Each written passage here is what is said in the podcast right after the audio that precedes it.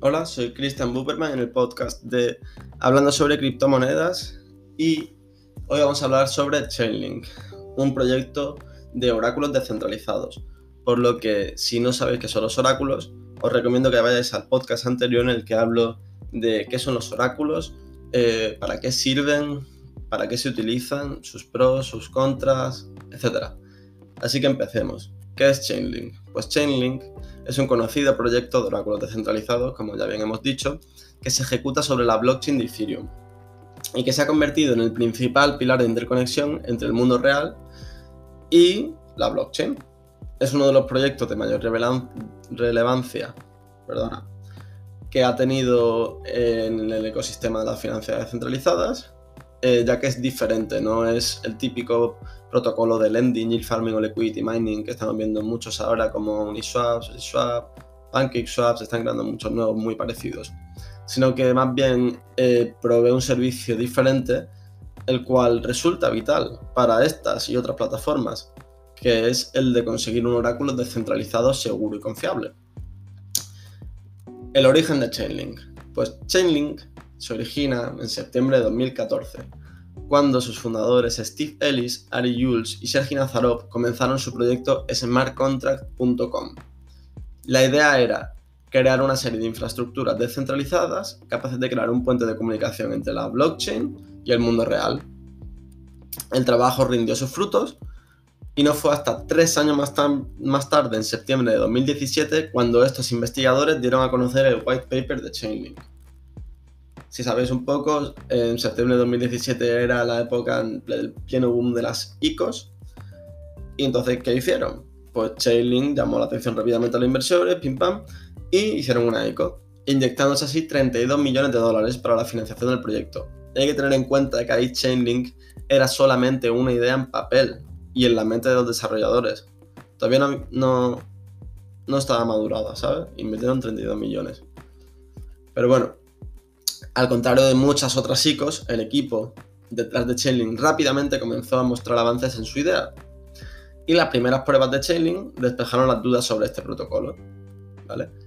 Y fue así que el 1 de junio de 2019 se lanzaba con éxito la red principal de Chainlink, forjándose así los pilares del funcionamiento de los protocolos de las finanzas descentralizadas de la actualidad. Pero ¿cómo funciona Chainlink? ¿Cómo consigue enviar datos del mundo real a las smart contracts dentro de la blockchain? Pues lo vamos a ver. El funcionamiento del protocolo de Chainlink. Pues Chainlink debe su funcionamiento a una red de nodos a los que los llama Chainlink Nodes.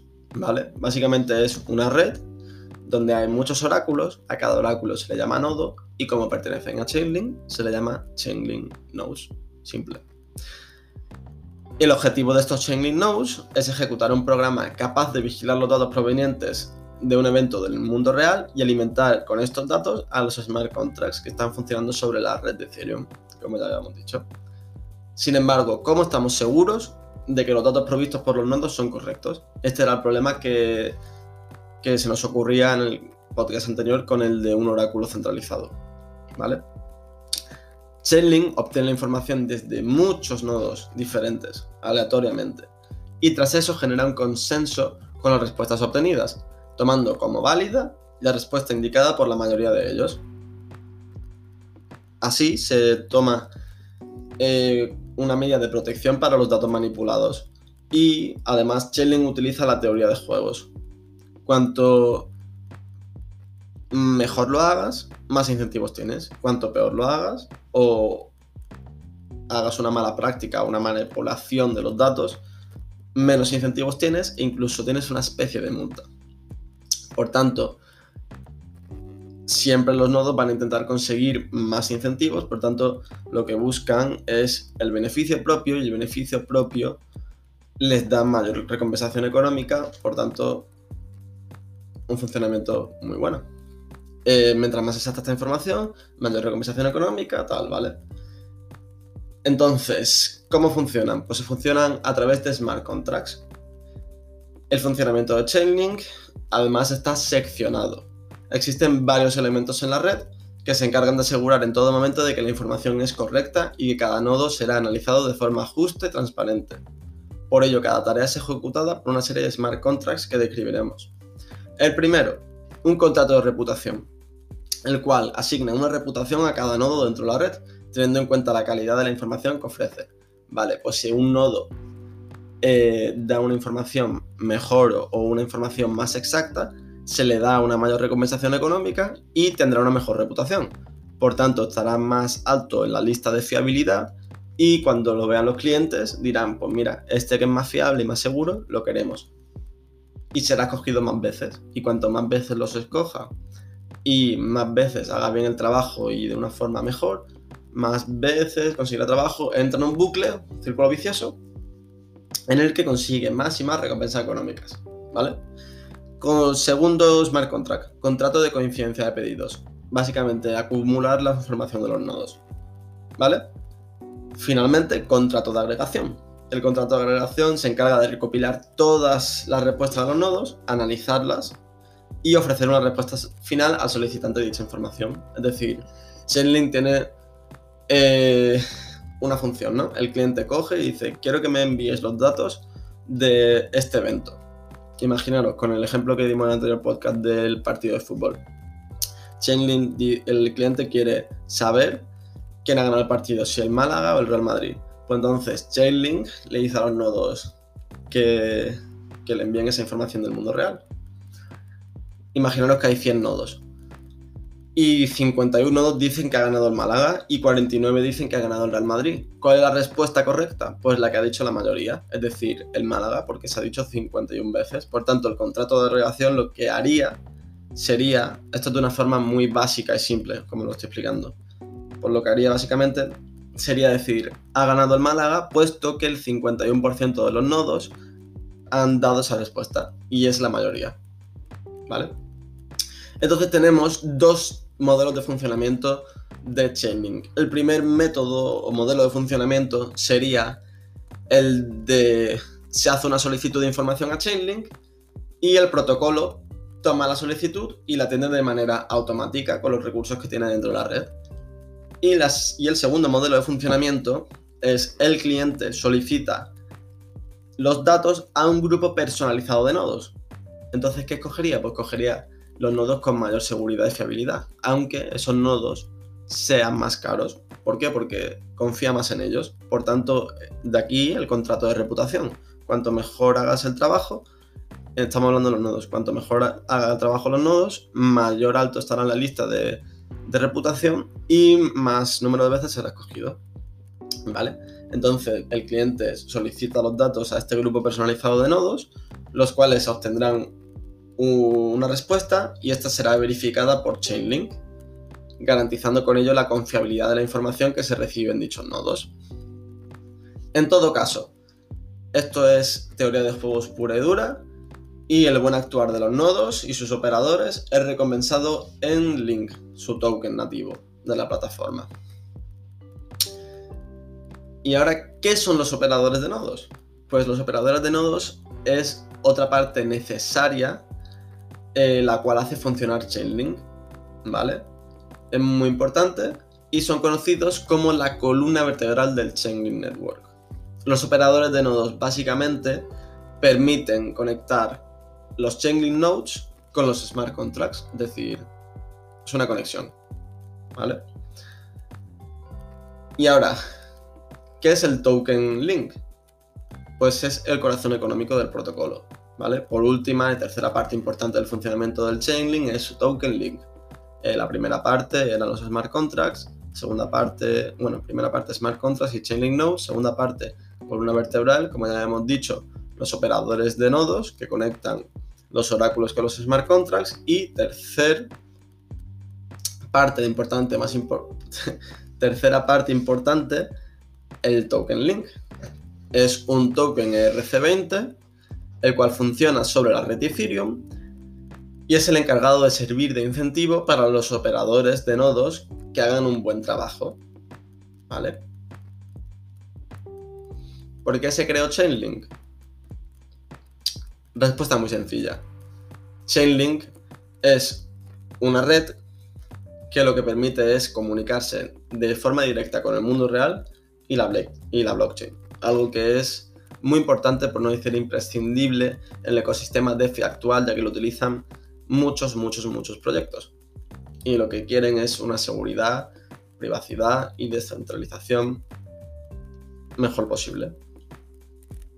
Por ejemplo, imaginaros un token que cuyo precio se ancle a algo, o por ejemplo, se ancle al valor del oro. Ese token necesitaría constantemente recibir información del mundo real para saber el precio del oro y llevarlo a la blockchain. Pues en ese caso acudiría a Chainlink, el cual le proporcionaría esta información. O por ejemplo, como ya hemos hablado antes en el podcast de Ether, eh, cuyo valor de Ether, de Tether, eh, cuyo valor se ancla, o de MakerDAO y DAI, cuyo valor se ancla al valor real del, del oro estadounidense, pues para saber continuamente el valor del dólar estadounidense tendrán que utilizar Chainlink y acudir al mundo real para esos datos, ¿vale? Ese es de Ethereum. Eh, hablaba de MakerDAO y DAI, ¿vale? Eh, la privacidad en Chainlink, muy importante. Acudimos al ejemplo de la casa de apuestas, que en el que hablamos en el anterior podcast.